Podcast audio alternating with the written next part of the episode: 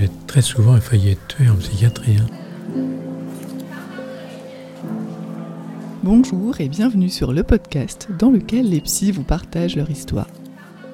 Les cliniciens que vous entendez ici vous racontent leur parcours, leurs rencontres et vous dévoilent cette mise au travail intime et nécessaire, ce nouage indispensable entre vie professionnelle et personnelle. Parce qu'entendre les cicatrices d'un autre ne se fait pas sans une réflexion sur les siennes, bienvenue sur Histoire de Psy.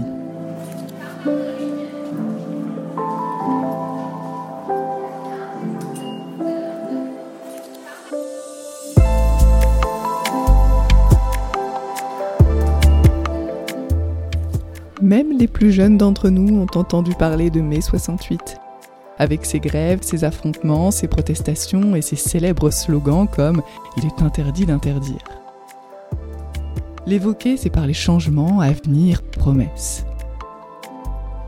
La psychiatrie ne fera pas exception à ce mouvement, notamment avec l'anti-psychiatrie, qui s'est montrée très active dans la dénonciation des conditions de vie et de privation de liberté dans les asiles de l'époque.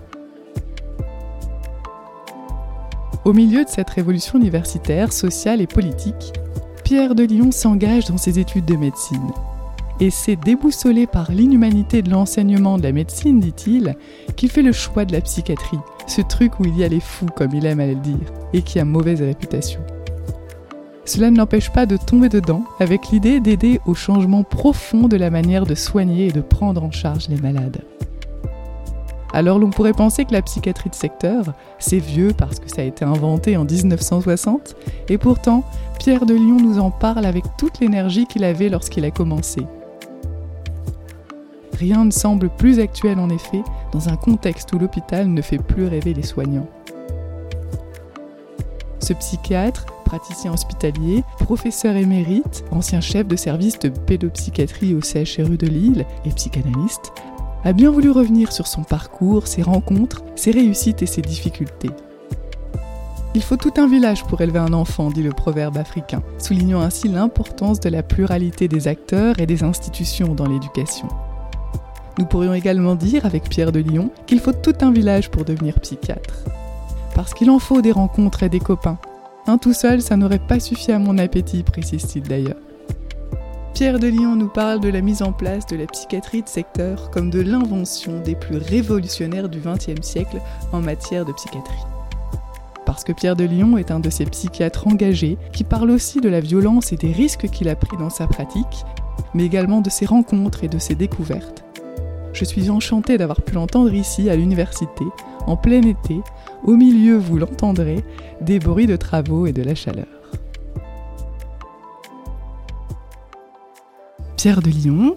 Bonjour, merci, euh, merci d'avoir accepté euh, mon invitation pour nous parler de votre parcours en tant que, on va dire, clinicien, enfin, en tout cas vous, vous le définirez euh, mieux juste après, et de ce nouage donc entre parcours personnel, professionnel, et en tout cas ce qui vous a amené à créer une histoire de psy.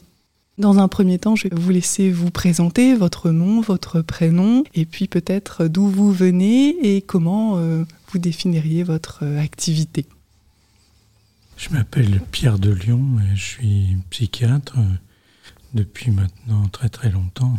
Euh, j'ai commencé la psychiatrie il y a 50 ans maintenant, en 72. J'ai commencé par un, stage d'externe en psychiatrie dans un hôpital psychiatrique à côté du CHU d'Angers où je faisais mes études de médecine et où j'étais profondément déboussolé par le, l'inhumanité de l'enseignement de la médecine, sauf auprès d'un professeur de réanimation médicale qui avait un contact humain formidable avec les patients, même dans le coma. Quand j'ai fait mon stage d'externe en psychiatrie, je me suis rendu compte à ce moment-là que les soignants qui euh, s'occupaient des patients étaient très très intéressés par euh, la relation humaine. Et c'est comme si je découvrais euh, en cinquième année ou quelque chose comme ça de médecine, euh, les choses qui m'avaient intéressé pour m'engager dans la médecine. Donc ça a mis du temps à venir, mais là, je me suis dit, bon voilà, voilà le métier qu'il faut que je fasse. D'autant que je suis tombé dans un service qui était en train de faire sa révolution culturelle, puisque ça coïncidait avec la mise en place de la psychiatrie de secteur, dont on aura l'occasion de reparler, qui est un des, une des inventions les plus révolutionnaires du XXe siècle en matière de psychiatrie. Et donc euh, cet enthousiasme de cette équipe qui s'était donné pour mission de transformer radicalement la psychiatrie très très vétérinaire et inhumaine et asilaire qu'ils étaient obligés de pratiquer auparavant pour en faire une psychiatrie ouverte sur la cité où le, malade mental est considéré comme un être à part entière et pas comme un sous-homme. Ça m'a paru tellement formidable que j'ai tout de suite compris que c'était vraiment euh, ce qui allait m'intéresser.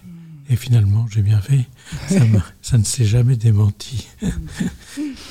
Pour commencer par le commencement, quand est-ce que vous avez entendu parler de, psychologie ou de psychiatrie euh, pour la toute première fois? Je ne sais pas si vous vous rappelez de ça. La, psychiatrie et la psychologie, ça fait partie des études de médecine, donc j'en ai entendu en parler. médecine, vous avez Dès la première année de médecine, par un, un psychiatre libéral un peu, un peu étonnant, pour pas dire plus. Et il avait quand même réussi à nous, à nous intéresser à l'aspect psychologique euh, de la médecine.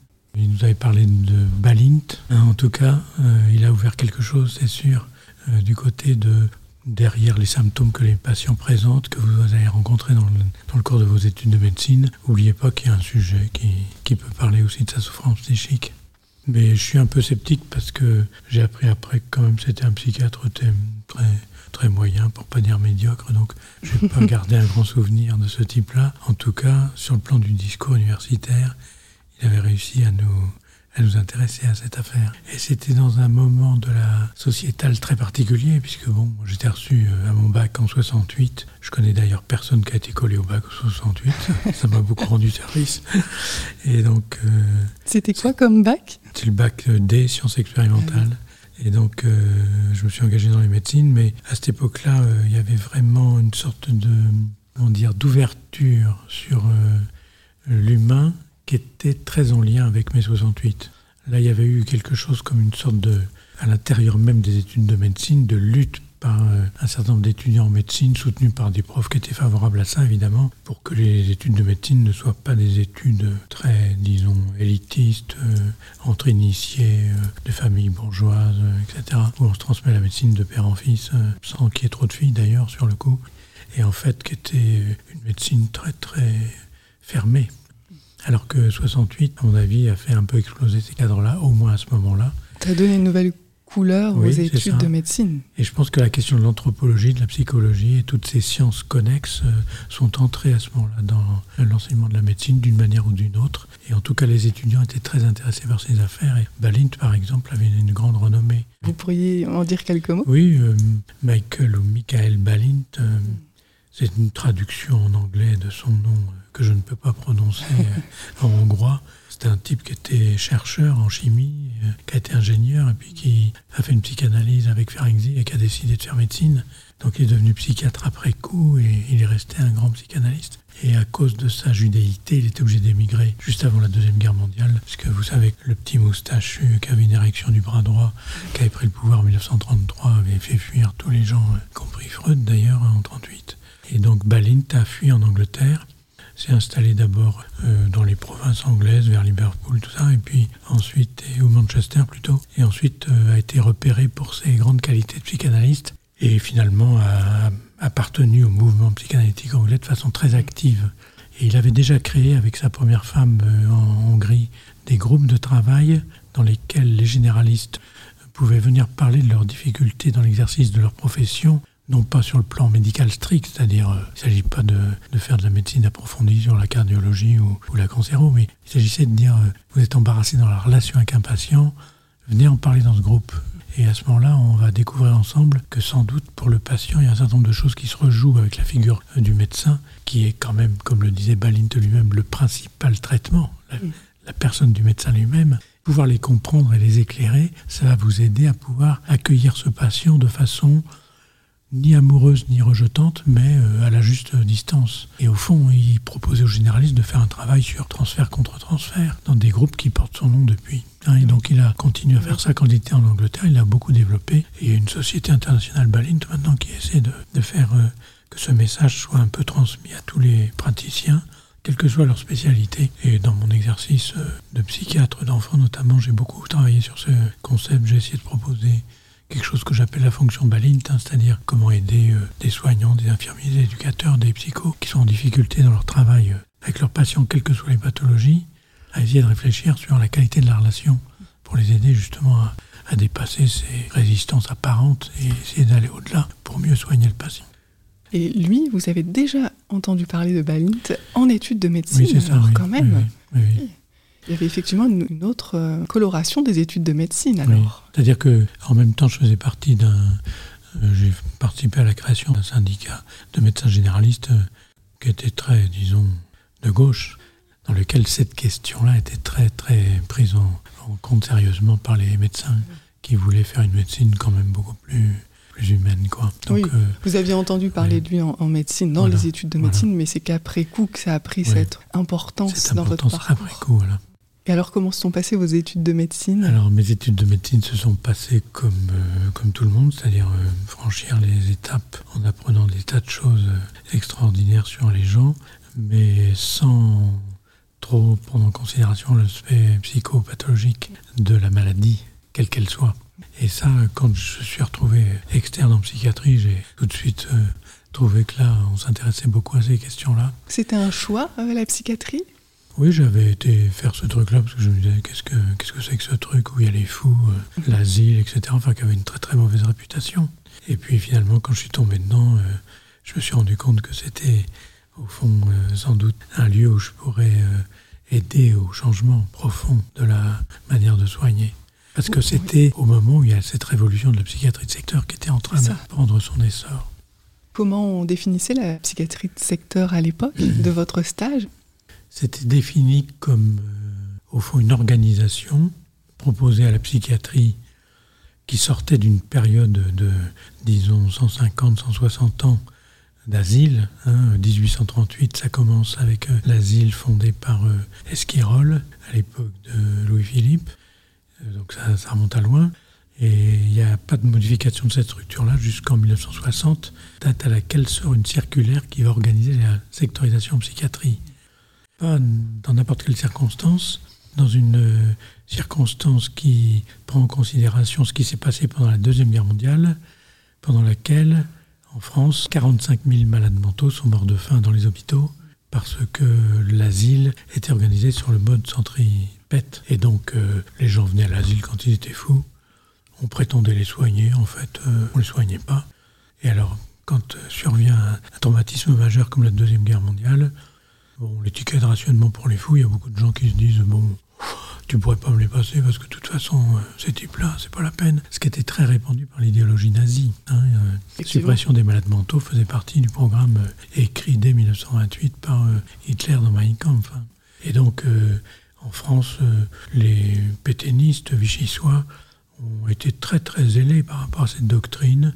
Et on trouvait que, bon, ça n'allait pas les tuer, hein. enfin, les laisser mourir de faim, ça posait pas de problème de conscience à ces décideurs politiques de bas étage. Et donc, il y a quelques psychiatres qui se sont battus contre ça, parmi lesquels, donc, euh, un qui est devenu un de mes maîtres euh, principaux, François Toscaïès, qui est un psychiatre euh, catalan, qui est né en 1912, hein, donc c'est- ancien. Il, il est psychanalyste euh, dans les années 34-35, donc euh, il a 20 et quelques années, il a passé son bac à 15 ans, il faisait des études de médecine très rapidement, il faisait des études de psychiatrie, il fait une psychanalyse avec un élève de Ferenczi qui a émigré pour les mêmes raisons que Balint, non pas en Angleterre mais à Barcelone. Et Tosques fait sa psychanalyse avec lui, il devient psychanalyste, et donc euh, en 35-36, il est chef de service à l'Institut Peremata à Reus, au sud de Tarragone, à côté de Tarragone, au sud de Barcelone. Et la guerre civile espagnole éclate à ce moment-là, et donc il va se retrouver dans le rang des républicains, et il va organiser donc le service de psychiatrie de l'armée républicaine espagnole. Il va combattre pendant toute la guerre civile, et puis comme vous le savez, ils ont perdu la guerre contre Franco, et donc Franco a condamné à mort tous les responsables de l'armée euh, républicaine espagnole, en plus de tout un tas d'autres gens bien sûr, qui sont passés euh, par les armes. Et donc Toscaès va fuir en France et va se retrouver dans un camp euh, de réfugiés espagnols qui ressemble bigrement à un camp de concentration, le camp de Sept-Fonds dans le Tarn-et-Garonne.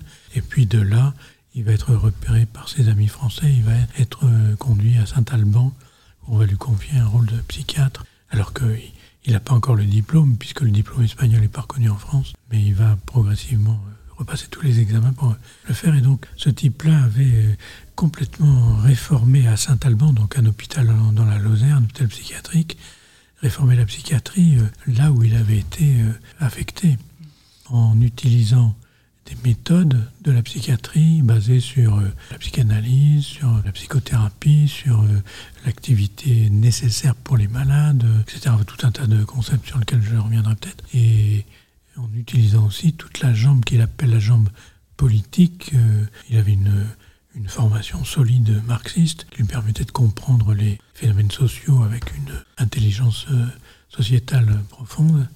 Et donc cette modification très profonde de la psychiatrie asilaire en ce qu'on a appelé psychothérapie institutionnelle allait permettre de lancer une réforme de la psychiatrie considérable. Mais euh, ça paraît anecdotique, mais en fait c'est fondamental pour répondre à votre question sur le secteur. Quand ils ont, avec Bonafé, qui l'a rejoint en 1942 à l'hôpital de Saint-Alban, Louis Tosquet, c'est arrivé en janvier 1940, quand ils ont fait le bilan à la fin de la Deuxième Guerre mondiale de leur action, ils se sont rendus compte qu'ils avaient demandé à un certain nombre de malades, hommes et femmes, d'aller filer un coup de main dans les fermes les hommes avaient été envoyés au travail obligatoire en Allemagne nazie. Et donc euh, les fermiers étaient très embêtés pour faire leur boulot. Donc des patients sont allés les aider. Et le gros avantage, c'est qu'ils ramenaient évidemment des patates le soir et que personne n'est mort de faim dans cet hôpital, contrairement à beaucoup d'autres. Mais qu'ils ont observé que quand un malade était considéré comme quelqu'un qui est utile à la société, que il a un rôle social, il ramène à manger pour ses copains, qu'il aide une ferme qui sinon serait dans, la difficulté, qu'il est reconnu par les soignants comme étant quelqu'un sur qui on peut compter. Ce patient-là, on pourrait dire, se reconstruit quelque chose qui était en profonde souffrance chez lui, le narcissisme de base, et que en fait, euh, ça va aider grandement à sa guérison, entre guillemets guérison. Et donc, euh, en constatant que pour beaucoup de patients qui avaient été comme ça extérieurs, ils se sont rendus compte que la psychiatrie, c'était pas faire venir les gens à l'asile et puis les laisser mourir de faim. C'était penser une psychiatrie tournée vers la cité, dans laquelle les gens qui sont en difficulté de relation avec les autres, ben, le boulot du psychiatre et de son équipe, c'est de l'aider à être en relation avec les autres pour retrouver des fonctions sociales qu'il a perdues du fait de son aliénation psychopathologique. C'est une révolution copernicienne puisqu'on ne vient plus à l'asile pour y mourir ou pour s'y faire soi-disant soigner les équipes de psychiatrie vont dans la cité et ne sont pas seulement là en disant on est là à côté, si vous avez besoin, vous sonnez. Ils sont là en lien avec euh, les élus, avec les travailleurs sociaux, avec les médecins, etc., pour que les patients qui sont dans la cité ne soient pas tout seuls dans la cité. Ce que j'appelle la fonction phorique, c'est-à-dire la fonction de soutien des patients pour que tout le temps qu'ils ne peuvent pas se soutenir eux-mêmes, ils se sentent soutenus suffisamment pour être au monde dans la cité avec les autres. Et donc, on peut dire la psychiatrie de secteur, c'est en apparence une organisation très cadastrale. 70 euh, 000 habitants, euh, une partie de la ville, une partie de la campagne, une équipe dédiée à ce lieu-là. Il y a des gens qui ont cru que c'était une organisation géographique. En fait, c'est beaucoup plus que ça, c'est géodémographique, c'est-à-dire c'est anthropologique au fond. Hein. Cette équipe va non pas être au service des gens et puis va soigner ceux qui veulent les soigner. Ils vont euh, activement vers la cité, rencontrent les élus, rencontrent les travailleurs sociaux et Qu'y a-t-il pour votre service? C'était la grande question que Bonafé posait pour parler de la psychiatrie. Je vais au cœur de la cité, je pose la question sur l'agora, qu'y a-t-il pour votre service? Il avait toujours un côté un peu théâtral, Bonafé, mais ça me semble très bien résumer la question. Hein. et on voit bien qu'à ce moment-là, un concept qui était totalement inopérant en psychiatrie auparavant, qui est celui de prévention, devient un concept fondamental. Qu'y a-t-il pour votre service euh, bah, Moi ça va, mais mes enfants sont pas contents à l'école. Bah, venez, on va en parler. Et puis on découvre que l'enfant euh, est en fait celui qui parle tout haut avec ses difficultés du fait qu'il y a un conflit conjugal qui ne se dit pas. Donc les gens pouvant en parler avec quelqu'un de confiance, le conflit conjugal se résout ou pas, mais enfin, il trouve des voies destinales, et à ce moment-là, le gamin, ça va à l'école. Il y a quelque chose qui peut se dire, en tout cas, à ce moment-là. Et à ce moment-là, on voit bien que la fonction psychothérapique prend toute sa dimension euh, de culture, de masse au bon sens du terme. Et donc, la psychiatrie de secteur, c'est l'organisation qui permet que, mais pour que ça puisse fonctionner, il faut les concepts de la psychothérapie institutionnelle qui ont été inventés par Tosquelles notamment. Et ça, déjà, vous y avez été sensibilisé lors de ce premier stage alors, Dans le premier stage où je suis arrivé, je suis bien tombé. Euh, J'étais à Saint-James-sur-Loire, à côté d'Angers, l'hôpital psychiatrique du Maine-et-Loire. Il y avait un psychiatre là qui s'appelle Colmin et un autre psychiatre qui s'appelle Henri. Et dans ces deux services-là, ils avaient euh, dans leur tête l'idée de faire euh, de la psychothérapie et de la psychiatrie de secteur pour euh, faire une psychiatrie humaine. Ils avaient entendu parler de Toscaïès, l'avaient peut-être ben, Coleman l'avait rencontré, avait rencontré Uri, avait rencontré euh, M, Chéniaud et tous ces gens-là. Et donc, moi, j'ai été en lien avec Uri à ce moment-là, très rapidement, par ce biais-là. Avec Jean Uri, alors, c'est ça? Avec Jean Uri pendant le stage, vous avez fait des rencontres importantes en termes de, je dirais, presque de personnalité euh, dans le domaine de la psychiatrie et la psychothérapie institutionnelle. Et euh, est-ce que vous vous rappelez euh, d'une rencontre avec un patient à ce moment-là qui a pu être marquante? Oui, tout à fait. Je me rappelle d'une rencontre avec un patient qui était dans un état délirant très très grave, c'était un schizophrène probablement. Il délirait sur la, philosophie, il se pensait un grand philosophe. C'est vrai qu'il avait une intelligence euh, très très très supérieure à la normale. Et moi qui, aimais beaucoup la philo, je me lance dans un grand débat philosophique avec lui. Et euh, au bout de pas longtemps, je l'ai compris longtemps après, dans mon propre travail psychanalytique. Pas longtemps après qu'on débat comme ça sur le plan philosophique, alors qu'il délirait et que moi j'étais interne en psychiatrie, il me saute dessus, il m'attrape mon écharpe, me serre le cou. Et je suis au bord de, rendre l'âme. Et donc les infirmiers viennent me délivrer. Donc je suis très redevable aux infirmiers en psychiatrie. Et me disent, écoute Pierre, enfin, tu sais bien qu'il délire quand même. Et j'étais pris dans mes idées très antipsychiatriques de l'époque en fait, le délire, c'est une manière aussi de se guérir et d'exprimer ce qu'on avait exprimé et qu'il n'y avait pas de, danger ni de violence là-dessous. Alors ce que j'ai compris après coup, c'est que ce type, dans son délire, pensait que je voulais le séduire homosexuellement. Et que en fait, euh, il avait l'impression que si je mettais tant de passion dans la discussion philosophique, c'était pour ce truc-là. Il était complètement persécuté. Donc il interprétait tout ce que je disais en fonction de ce syndrome persécutif. Et donc il a voulu me zigouiller. Bon. Ce qui est assez étonnant, c'est que c'est un de ses premiers patients que j'ai rencontré, essayé de soigner, mais je n'y suis pas du tout arrivé. Et il a été après hospitalisé à la Borde, chez Jean-Henri. D'accord. Et quelques années plus tard, un jour, j'allais voir Jean-Henri pour euh, discuter de différents trucs, euh, voir des patients ensemble, etc. Je le croise dans l'escalier, je ne le reconnais pas il me touche l'épaule gentiment et me dit, sans aucune autre forme de présentation, de, de rappel de quoi que ça, Pierre, tu te rappelles, j'ai failli te tuer. Plusieurs années plus tard. Donc la mémoire des personnes psychotiques est extraordinaire. Ça l'a marqué tout ah autant. Ça l'a marqué moi aussi. Ah Mais lui s'en souvenait. Une première rencontre étonnante et détonnante. La violence est toujours au creux des relations humaines. Et si on ne fait pas attention à accueillir l'autre euh, en fonction de sa souffrance et pas en fonction de son problème personnel, euh, oh là là, quelqu'un qui est fort en philosophie, euh, on va pouvoir discuter, là ça va être formidable.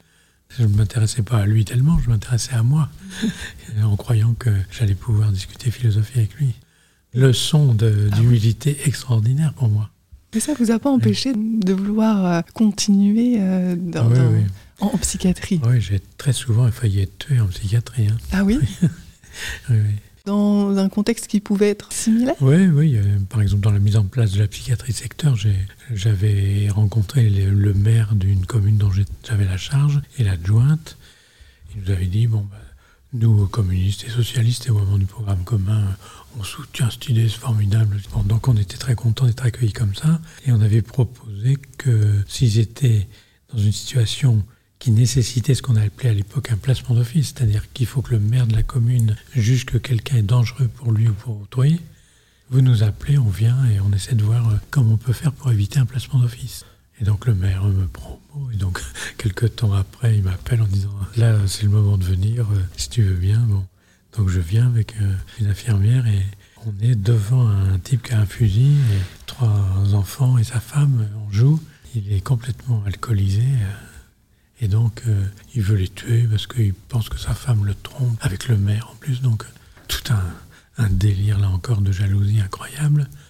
Donc, j'arrive. Alors, à ce moment-là, il, ne vise plus sa femme et ses enfants, mais il me vise moi.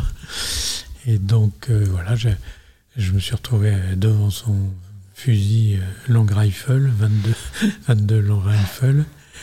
Et bon, en train de discuter, euh, quand j'y repense maintenant, je crois que j'étais un peu étonnant. Et donc, euh, j'ai discuté, j'avais dans la tête l'idée que quand même, au fur et à mesure, son alcoolémie avait baissé et qu'on allait pouvoir aboutir à quelque chose qui s'est passé. Quand il s'est apaisé, il a posé son fusil, il a accepté de le donner à sa femme pour qu'elle le remette sur euh, l'armoire du domicile. Et puis, il a accepté de me suivre il est venu dans la voiture du maire avec moi se faire hospitaliser. C'était un pari. Bon, etc. Tout un tas d'exemples comme ça qui sont quand même. Euh, c'est pas dans l'air du temps aujourd'hui, ça. Je pense qu'on a pris beaucoup de risques pour mettre en place cette psychiatrie de secteur, mais en même temps, c'est ce qui nous a donné notre crédibilité par rapport aux gens de la cité, je pense. Hein. Quand ils appelaient, venaient, ils n'avaient pas un répondeur qui renvoyait sur un autre répondeur, etc. Et ils savaient qu'ils pouvaient compter sur nous, donc ça a transformé radicalement les rapports. Et comme ça, on a pu installer, par exemple, permanence de santé mentale, on appelait ça bêtement à l'époque santé mentale. C'était une permanence pour les gens qui présentaient des troubles, disons, du postpartum, c'est-à-dire des mamans qui venaient à la halte garderie amener leur enfant, on voit bien qu'elle pleurait, etc. Bon, donc avait une permanence, là on posait un peu avec elle et avec l'assistante sociale qui est devenue députée après. Et cette fonction préventive de la du traitement de la dépression postnatale les a tellement intéressés qu'ils ont dit mais ça serait bien que vous fassiez pareil quand même à l'endroit où ils viennent pointer au chômage. À l'époque, il y avait un, bureau où on allait pointer. Et donc on a installé une permanence dans laquelle les gens pouvaient venir boire un café avec nous en attendant de pouvoir passer au truc de l'emploi. Et donc, ils discutaient. On, s'est rendu compte qu'il y avait beaucoup de gens qui étaient complètement déprimés, au bord du suicide, etc., qui revenaient ben, régulièrement pour venir parler dans la permanence. Et donc il y a eu un certain nombre de choses comme ça qui se sont développées, qui ont montré que la psychiatrie de secteur permettait d'éviter 9 dixièmes des hospitalisations et de faire un vrai travail dans la cité, à la condition qu'on le fasse avec les gens de la cité et pas euh, à côté. Donc ça, je crois que c'est très important comme notion. On n'est pas dans la cité, on est avec les gens de la cité. C'est la psychiatrie de secteur. Hein, voilà. Et alors aujourd'hui, ça, ça a une actualité criante parce que le, pouvoir, euh, un certain nombre de psychiatres réac et paresseux on trouvait que la psychiatrie de secteur, c'était quand même pas, c'était pas si bien que de rester dans son service à l'hôpital et d'accueillir les gens qui venaient, puis vraiment pas, pas plus. Hein. Et ils ont réussi à, faire passer l'idée auprès des décideurs que la psychiatrie de secteur, c'était, vieux, c'était inventé en 1960. Bon, voilà. Comme si on disait, euh, le premier homme à manger, vous vous rendez compte, 10 000 ans avant Jésus-Christ, donc c'est vieux, maintenant on va plus manger. Hein. Bon, c'est à peu près aussi con. Bon, donc la psychiatrie de secteur, c'est vieux, donc laissez tomber ce truc-là. A ce qui compte, c'est les neurosciences, et l'informatique, la numérisation, les consultations à distance, enfin maintenant tout un tas de choses qui apparaissent, qui sont, on pourrait dire, euh, prônées par le pouvoir central, mais qui sont des pis-aller et qui ne sont pas du tout des moyens psychothérapiques de soigner les gens. Et je crois que cette psychiatrie de secteur-là, aujourd'hui, serait très pertinente pour pouvoir traiter les questions psychiatriques actuelles. Par exemple, euh, vous entendez comme moi parler tout le temps du fait que les urgences des hôpitaux sont complètement débordées par euh, des tas de patients qui n'ont rien à y faire. Il n'y a plus de médecins de garde en ville. Donc tout le monde, dès qu'il y a un truc, on va aux urgences. Dans le tout le monde va aux urgences, il y en a une très grande part qui sont des troubles psychiques. Quand la psychiatrie de secteur fonctionnait bien, il n'y avait pas de troubles psychiques qui allaient aux urgences. Ils étaient pris en charge dans le secteur, il y avait des permanences sur, qui permettaient d'accueillir les gens quand il y avait besoin, etc. Ça avait un rôle très très important. Et la psychiatrie a beaucoup de, de choses communes avec toutes les médecines qui s'occupent des pathologies chroniques par exemple le diabète, et toutes les pathologies rhumatologiques, enfin, etc. Il y a toutes les pathologies cancéreuses, il y a tout un tas de pathologies. Euh, on ne donne pas un traitement antibiotique, on dit euh, si dans 8 jours ça va plus, euh, vous revenez me voir. Mais la plupart des maladies, c'est ben, ma glycémie augmentée, euh, revenez me voir, il faudrait qu'on reparle du régime, etc. Et ça va durer toute la vie entière. Donc la médecine, c'est pas un exercice d'urgence. Dans la plupart des cas, c'est assumer la continuité. La psychiatrie de secteur, c'est pour assumer la continuité. Donc, à mon avis, les concepts de la psychiatrie de secteur pourraient tout à fait être exportés dans toutes les spécialités médicales qui s'occupent de la chronicité des maladies. Et je pense que la Sécu ne serait pas du tout en déficit et les médecins euh, resteraient dans le public parce que le métier aurait du sens. Et les infirmiers, plutôt que de se tirer et de changer de métier, resteraient faire leur boulot parce que c'est ce qu'ils disent. Je m'en vais de l'hôpital parce que ça n'a plus aucun sens. On est géré par des gens qui ne savent pas de quoi ils parlent. Donc, évidemment, euh, cette psychiatrie très humaine, c'est presque un modèle pour l'ensemble de la médecine qui s'occupe d'une pathologie au long cours. Vous aviez fait votre thèse à ce sujet, alors d'emblée, c'est... Euh, eh non, juste. J'ai fait ma thèse sur un sujet purement médical. sur l'épuration extra-rénale, c'est-à-dire tous les moyens de dialyse pour les gens qui sont en réanimation, dans le coma, compris des, des tas de médicaments. Comment est-ce qu'on peut les sauver du coma en retirant de leur sang les produits toxiques qui sont en train de les faire mourir et la psychothérapie institutionnelle et les concepts qui y sont attachés, finalement, vous les avez découverts en pratiquant. Exactement. après vos études et, puis en rencontrant Toscaïès, oui. Euh, j'ai fait ma formation de, psychiatrie après médecine, donc, et, là j'ai effectivement fait mon mémoire de, de psychiatrie qui couronne, disons, les études de psychiatrie sur psychiatrie de secteur et psychothérapie additionnelle. Donc là, là pour le coup, j'avais mis le paquet. Ça vient d'être réédité chez Dune il y, a, un an, là, cette thèse, dans un ouvrage que j'ai actualisé avec un titre qui s'appelle Éloge de la psychiatrie de secteur et qui est coécrit avec quelques jeunes que j'ai fait euh, raconter un peu ce qui se passe pour eux en tant que jeunes psychiatres, leur position par rapport à la psychiatrie de secteur. Mais c'est vrai que cette formation-là, bon, il y a eu les psychiatres que j'ai rencontrés à Angers qui étaient intéressants. Euh, à l'hôpital, Henri euh, Colmin, puis mes amis de formation, Daniel Denis notamment, Marie-Françoise Leroux.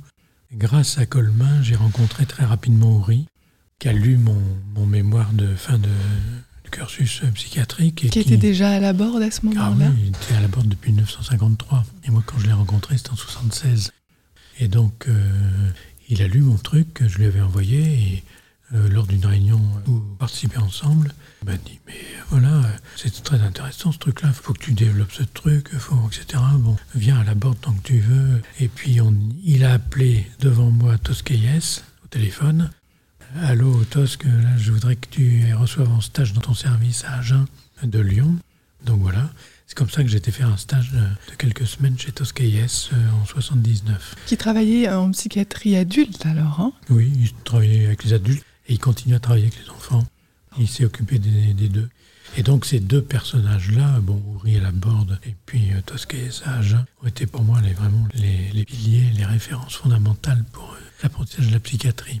Autour de, disons, de beaucoup de choses différentes, mais pour moi le, concept central de la rencontre avec Uri d'abord et puis ensuite avec Tosquelles, c'est autour de la, disons, de la, une critique renouvelée, très dialectisée du concept de transfert dans la névrose pour essayer de faire en sorte que ce concept qui était appliqué par beaucoup d'élèves de, Freud à la psychose euh, de façon homothétique à ce qu'il faisait dans la névrose, c'est-à-dire avec la cure type, euh, et Tosquelles, tous les deux, euh, Tosquelles d'abord, puis Uri, on dit, mais enfin les mecs, le transfert dans la névrose, c'est pas le transfert dans la psychose et inversement. Donc il faut fabriquer une métapsychologie du transfert dans la psychose, dans la schizophrénie notamment. Et c'est Tosquelles vraiment qui a lancé l'affaire en. Je sais pas comment le résumer, mais enfin bon, je raconte souvent cette histoire parce qu'elle est très très emblématique pour moi. Un schizophrène arrive à l'hôpital de Reus en 35-36 pour se faire hospitaliser. Parce que son généraliste lui a dit oh, Tu veux pas continuer comme ça, va te faire hospitaliser. Il arrive à l'hôpital, il voit le concierge, il dit Je viens me faire hospitaliser, euh, est-ce qu'ils sont sympas les psychiatres ici Le concierge lui dit Mais qu'est-ce qui vous arrive? Et le malade, trouvant que le concierge a une bonne tête, lui raconte tout un tas de choses.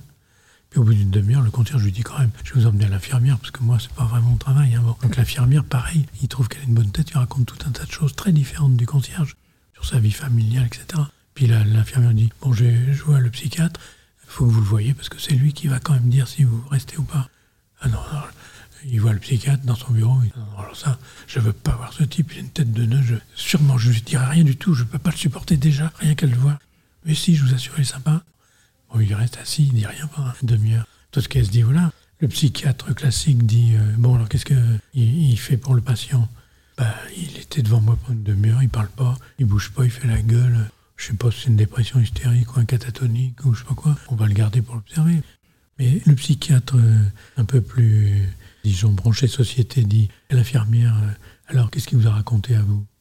Alors l'infirmière, une demi-heure de... Et elle dit, mais vous savez, c'est le concierge qui m'a amené. Et avec le concierge, j'ai raconté des tas de choses sur son boulot. Ah bon? Eh bien, on va faire une réunion avec le concierge l'infirmière et appelons ça une constellation transférentielle. Pourquoi Parce qu'il faut tenir compte de ce transfert en petits morceaux que le patient délivre de façon très inconsciemment euh, programmée. Au, concierge, il dit ça, à l'infirmière dit ça, au psychiatre, il ne dit pas ça. Et tous ces trois-là, euh, c'est très important comme expérience avec le même patient. Donc dire c'est le psychiatre qui a eu le transfert et c'est lui qui va pouvoir dire euh, ce qui est vrai sur le patient, des conneries, oui. Donc constellation transférentielle pour tenir compte d'un transfert multiréférentiel. C'est lui qui invente cette notion de transfert multiréférentiel propre à la psychose. Et Horry, après, reprendra ce concept en s'appuyant sur les travaux de Bleuler, notamment, pour dire, bon, multiréférentiel, c'est bien parce que ça fait référence aux différents espaces en question, mais on pourrait dire dissocié au sens de Bleuler, c'est-à-dire de la Spaltung euh, constitutive de la schizophrénie. Le séminaire d'Horry sur euh, les signes, les symptômes primaires de la schizophrénie, c'est, c'est un des grands œuvres sur la schizophrénie du XXe siècle, hein, quand même. Donc, voilà, il y a eu un approfondissement là de la métapsychologie qui a permis, dans un deuxième temps, de dire est-ce que notre institution analytique classique est adaptée? Ben non. Hein, le patient qui arrive, il veut rien foutre, il veut pas parler, il veut pas, il délire, je sais pas quoi. Si vous lui dites euh, cinq séances par semaine, ben, il va délirer sur, sur le divan. Et après, qu'est-ce que vous... Et, et on voit bien qu'il y a des gens qui sont restés 25 ans sur le divan, certains psychanalystes, et ça n'a rien changé dans leur vie. Donc, l'institution, dans un processus secondaire par rapport la rencontre avec le patient et la refonte des éléments métapsychologiques sur le transfert, on dit, bon, l'institution, c'est le chaînon manquant pour pouvoir organiser des soins qui soient adaptés à la pathologie spécifique du, patient psychotique. C'est l'institution et c'est pas les services comme on peut l'entendre aujourd'hui. Un service de psychiatrie, il faut aller dans tel service. Voilà, c'est ça. L'institution, euh, Tosquet insistait beaucoup sur le fait que c'est pas pareil que l'établissement. L'établissement, c'est il est créé dans chaque département un hôpital pour soigner les malades. Et on sait bien qu'en fonction des gens qui vont être euh, embauchés dans l'hôpital pour soigner les malades, il y a des, différences qui sont quand même pas négligeables. Donc, faire institution, c'est se réunir entre euh, membres de la profession, du métier, et réfléchir à comment est-ce qu'on va soigner ce patient. Et donc, faire constellation, c'est pour moi le plus petit dénominateur commun de l'institution pour un patient donné. Mais pour que euh, ça devienne une institution, il faut un travail des gens qui sont embauchés par l'établissement pour pouvoir aller dans un certain sens et notamment garder à la psychiatrie sa dimension humaine. On voit bien qu'aujourd'hui, les protocoles, tous les préjugés, les idées a priori, c'est les neurosciences, il n'y a que ça qui va donner la solution pour les malades mentaux, ça fait que les établissements sont redevenus des établissements seulement. Les gens se plaignent aujourd'hui, les, soignants racontent ça tout le temps. Un patient arrive quelque part, on dit euh, Bon, bah, vous allez suivre le protocole, premièrement, deuxièmement, etc. Ben oui, j'ai essayé, mais ça marche pas. Écoutez, recommencez, et puis il revient me voir. Il revient voir, il dit ça marche pas. Oui, ben alors, euh, faudrait. les gens ont l'impression de ne pas être écoutés, de ne pas être entendus. Et plutôt que de fabriquer un costume sur mesure pour chacun en fonction de ce qui est sa spécificité, on propose un truc prêt à porter qui serait valable pour tout le monde. Exactement. Ça marche pas. Un itinéraire patient tracé à l'avance. Il n'est pas question de, euh, de, rencontrer euh, quelqu'un, euh, que ce soit l'accueil, de rencontrer quelqu'un qui est en train de laver le couloir et de lui raconter sa vie. Il y a un itinéraire qui est tracé et on est dans la traçabilité aujourd'hui. Exactement. Il me semble que ces, ces personnes, Tosquet et Souris, ont vraiment réussi à bouleverser le paysage psychopathologique transférentiel contemporain et introduire à partir des années 50-60 des concepts qui permettent aux équipes qui veulent bien s'en saisir de transformer radicalement l'exercice de la psychiatrie. Et de vous faire penser, vous, vos rencontres, notamment avec les patients et, euh, et la violence aussi. Moi, je me suis beaucoup appuyé sur ces concepts euh, faits pour les schizophrènes adultes pour traiter la question des, des psychoses infantiles. Ensuite, vous vous êtes orienté vers une clinique plutôt infantile. Voilà. J'ai fait une douzaine d'années de, psychiatrie d'adulte. Et puis en 84, j'avais toujours envie de faire de la pédopsie. Donc je me suis orienté vers la pédopsie. Et donc là, j'ai découvert un nouveau monde que je n'avais pas du tout euh, apprécié encore. C'est là que vous êtes arrivé à Lille Je suis allé d'abord 7 ans au Mans, à 100 km d'Angers. Puis j'ai fait mes, mes armes, ma formation de pédopsie, etc. Et puis ensuite, je suis revenu à Angers, prendre un service de pédopsie à Angers. Et puis ensuite, en 2000 et quelques, suis été nommé à Lille, parce que j'avais entre-temps passé l'agrégation de, psychiatrie pour euh, devenir prof à l'université, sous l'impulsion de mes amis euh, professeurs d'université, euh, pédopsychiatres, qui voulaient que je les rejoigne. Parce que quand même, la pédopsie manque de bras, donc... Roger Misès, Jacques Hockman, Bernard Gols, des gens comme ça ont beaucoup insisté pour que je me lance là-dedans comme prof d'université. Ça vous a plu, l'enseignement? Ah oui, oui, ça m'a beaucoup plu, oui, oui vraiment. Qu'est-ce que vous avez enseigné? J'ai enseigné la pédopsychiatrie, euh, j'ai formé tout un tas d'internes en pédopsychiatrie, et donc euh, voilà, je, pense que c'était quand même quelque chose qui m'intéressait depuis longtemps, l'enseignement, Mais là, c'est devenu officiel. Et puis vous aviez un DU de psychothérapie institutionnelle aussi. J'avais d'abord un service de pédopsychiatrie au CHU de Lille pendant une vingtaine d'années que j'ai dirigé. Puis donc à cette occasion-là, j'ai proposé la création d'un certain nombre de DU.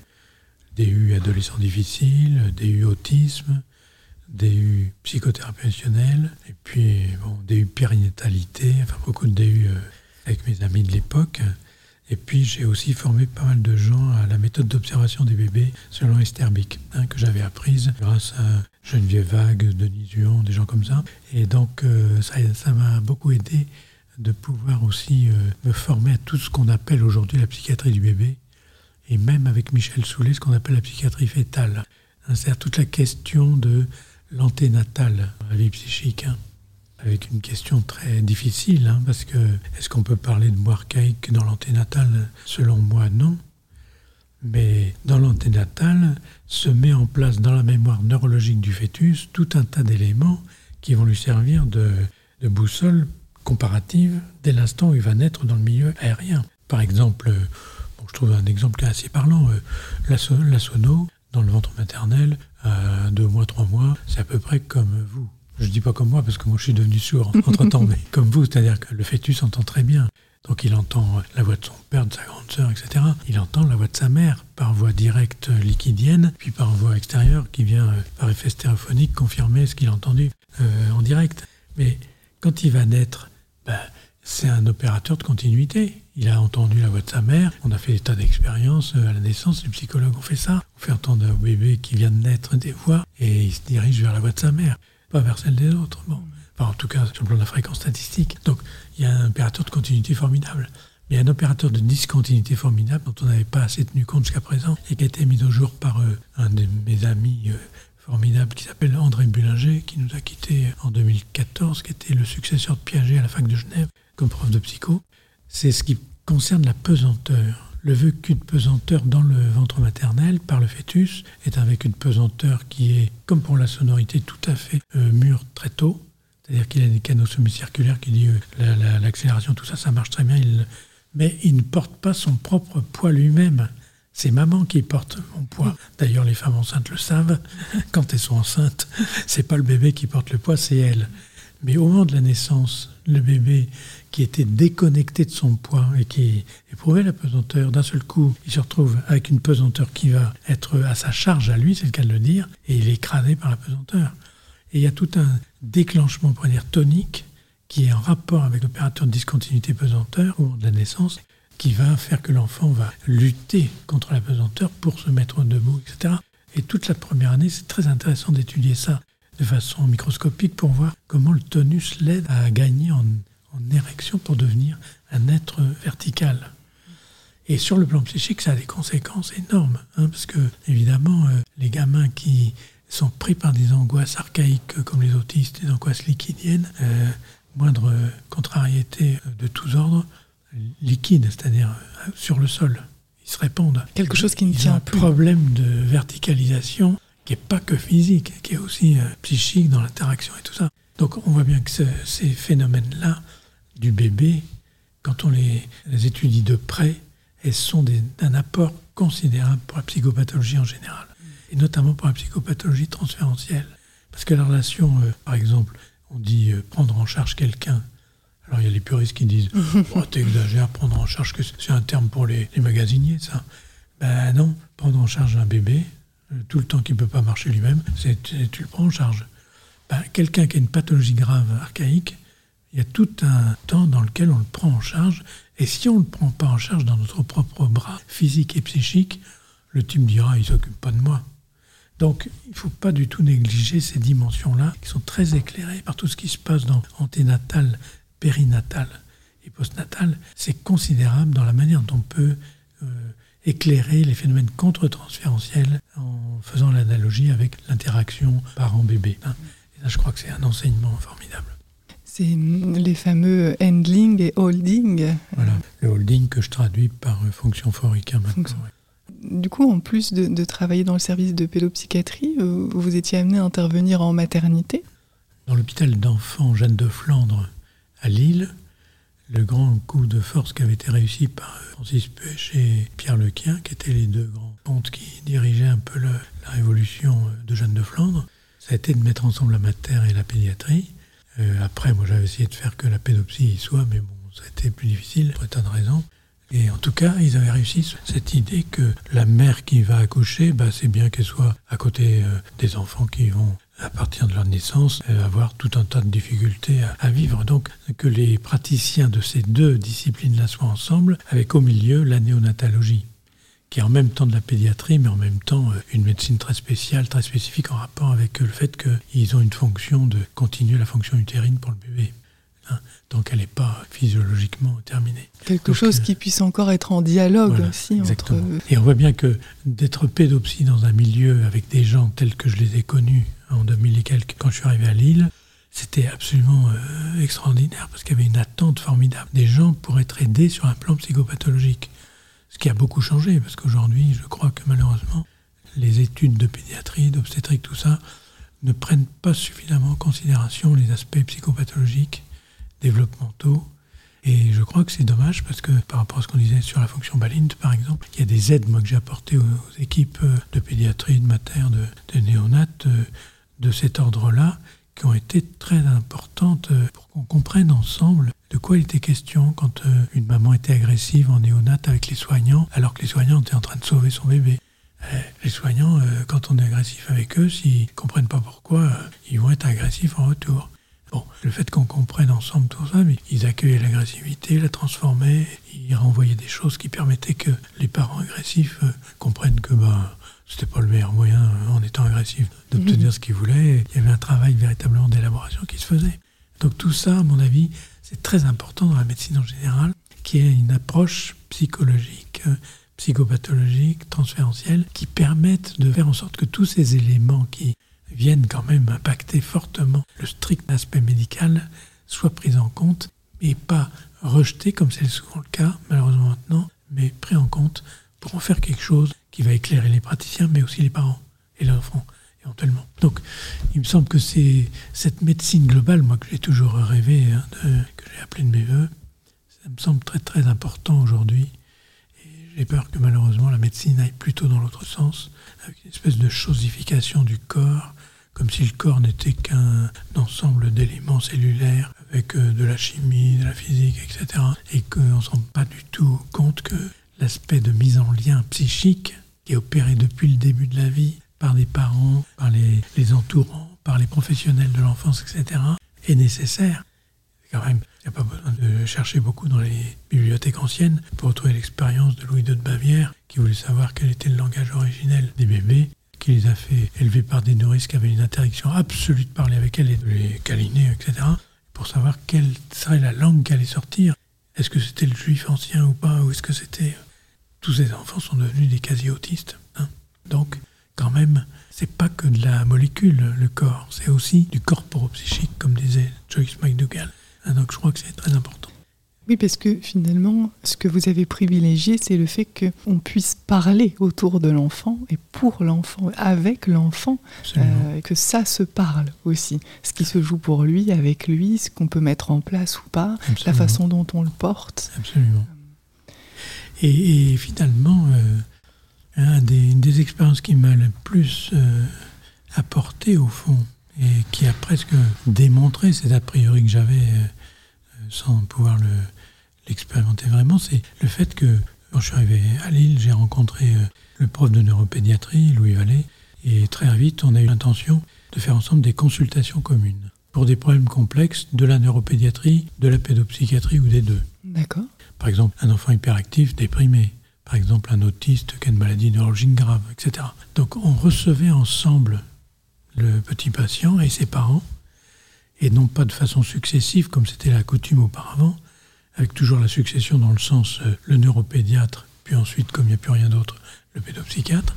On recevait ensemble et on pouvait euh, se faire raconter l'histoire de la pathologie du gamin, l'histoire familiale, etc. Le neuropédiatre examinait euh, de façon approfondie l'enfant. Moi, j'essayais d'étudier un peu la question des interactions et tout ça. Et ensemble, on essayait de présenter aux parents ce qu'on comprenait de tous les éléments de consultation qu'on venait de partager. des consultations longues qui duraient une heure et quelqu'un. Et qu'est-ce qu'on a constaté en quelques années? Ça nous est apparu comme vraiment en devenant une évidence, c'est que les parents, si on les reçoit de cette manière-là, avec une sorte de, symétrie dans les savoirs et dans les approches, hein, neuropédiatrie, neurosciences, psychopathologie transférentielle, pédopsychiatrie, les parents font la théorie de la maladie de leur enfant avec les deux mondes.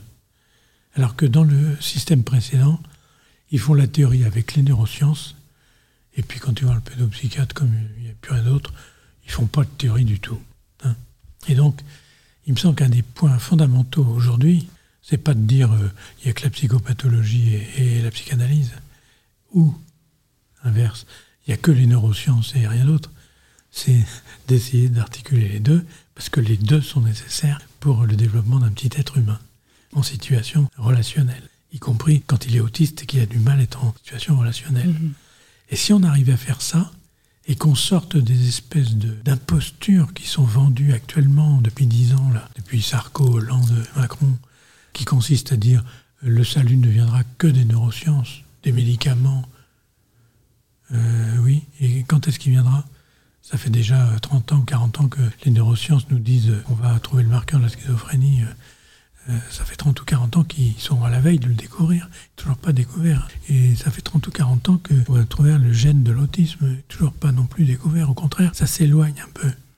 Donc, plutôt que d'être dans cette position ridicule, au fond, de considérer que la science est une idéologie, ce qu'on appelle le scientisme, ça serait vraiment intéressant qu'on reste dans une position scientifique, rationnelle, et qu'on prenne des neurosciences tout ce qui est avéré, et qu'on prenne de la psychopathologie transférentielle ce qui est avéré, et contrairement à ce que disent les scientistes, en psychopathologie et en, psychanalyse, il y a tout un tas de publications tout à fait fondamentales qui ont été euh, publiées dans des revues tout à fait sérieuses et qui sont d'ordre scientifique sur le plan rationalité.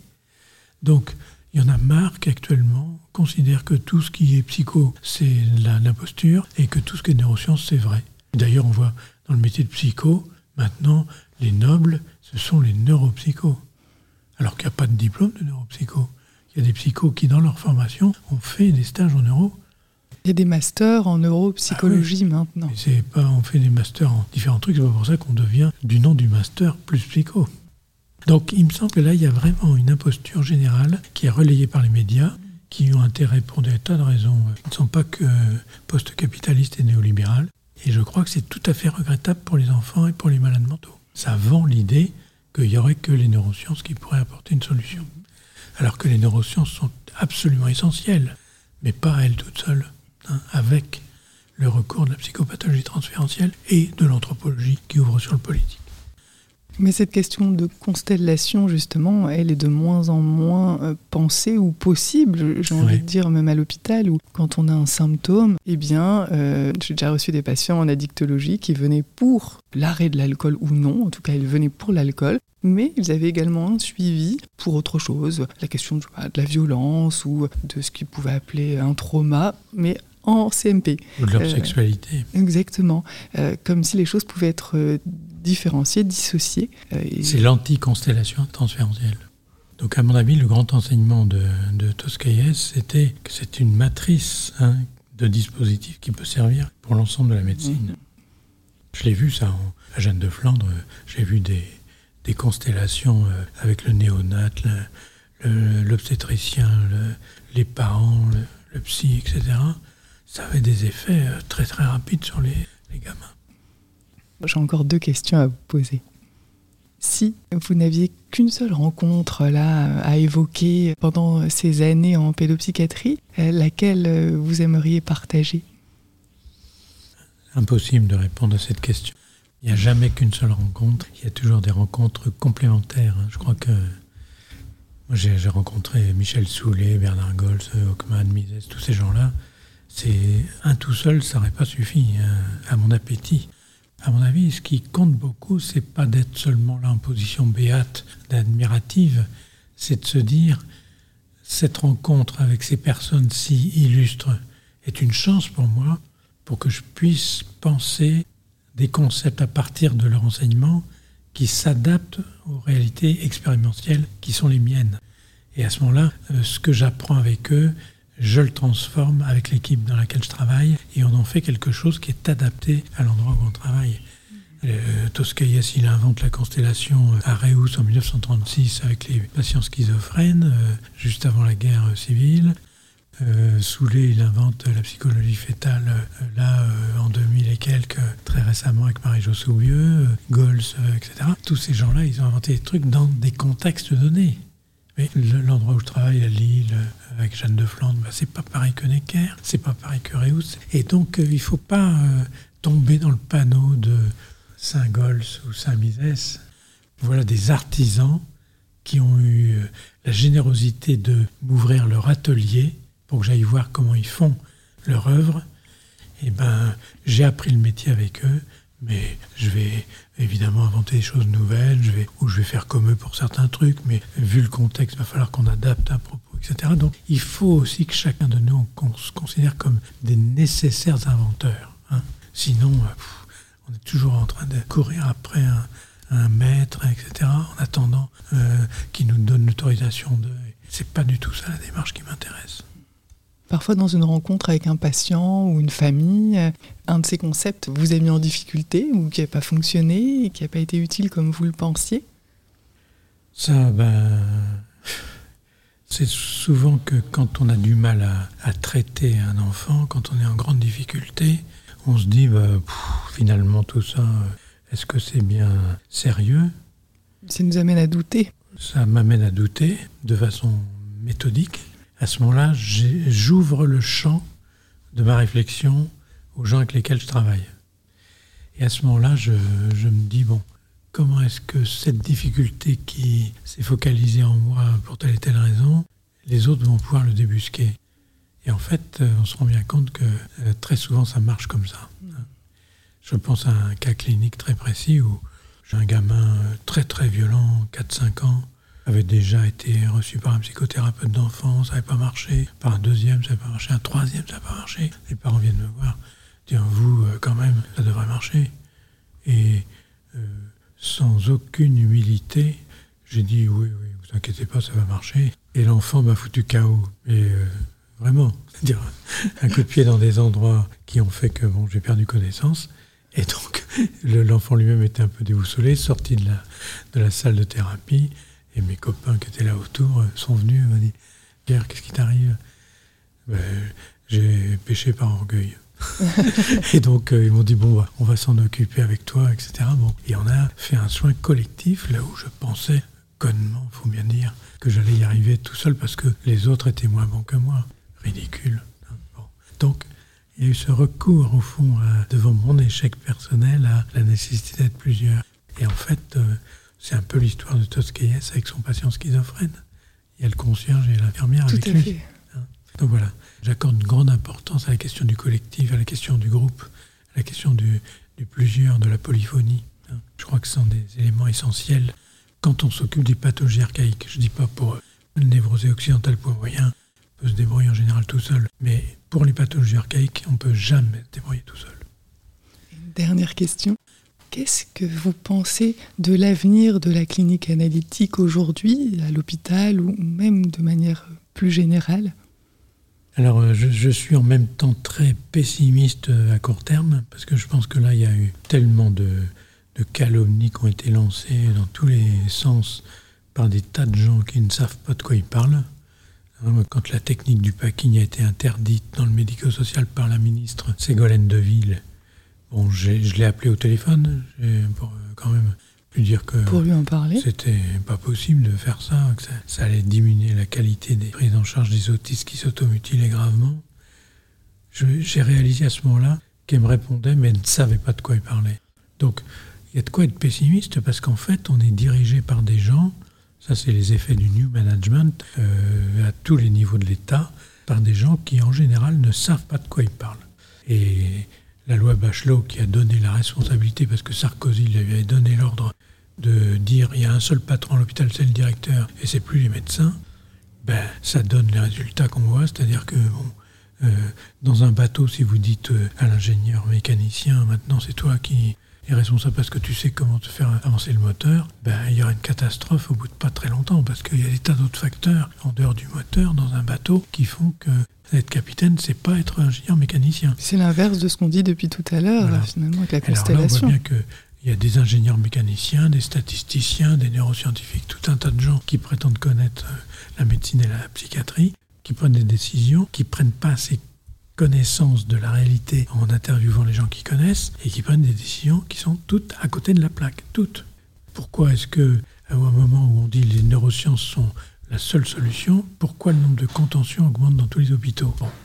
Bah, si on faisait des enveloppements aux gens plutôt que des contentions, bah, ça aurait des effets thérapeutiques, alors que les contentions ont des effets, on va dire, nocifs, sadiques. Alors voilà, donc euh, ça c'est le côté très pessimiste à court terme, mais je pense que comme toujours, il y a une sorte de mouvement de l'histoire qui fait qu'on va jusqu'au bout d'une certaine logique, et que les gens qui sont actuellement en position de pouvoir, on le voit bien avec ce qui se passe avec euh, le début du deuxième quinquennat, quand ils ont fait ce qu'ils voulaient pendant cinq ans, et puis que les gens disent quand même euh, on vote pour vous, mais c'est pas pour vous qu'on vote, c'est contre l'autre, ben ils vont plus euh, être dans le coup de, continuer à accepter tout ce qui était inacceptable et ils vont commencer à se rebeller. Donc on peut penser que des gens vont commencer à dire écoutez, l'hôpital, vous voyez dans quel état c'est, c'est pas possible que ça continue comme ça. Donc peut-être qu'il va y avoir une reprise des concepts fondamentaux et que à ce moment-là, parmi les concepts fondamentaux, la psychanalyse est une ressource dominante. Hein. On pourrait dire pour repenser à nouveau une médecine humaine, si on le fait sans la psychanalyse, on recommence le même truc qu'on a fait depuis quelques 10-15 ans. Et donc, à mon avis, à ce moment-là, dans un plus long terme,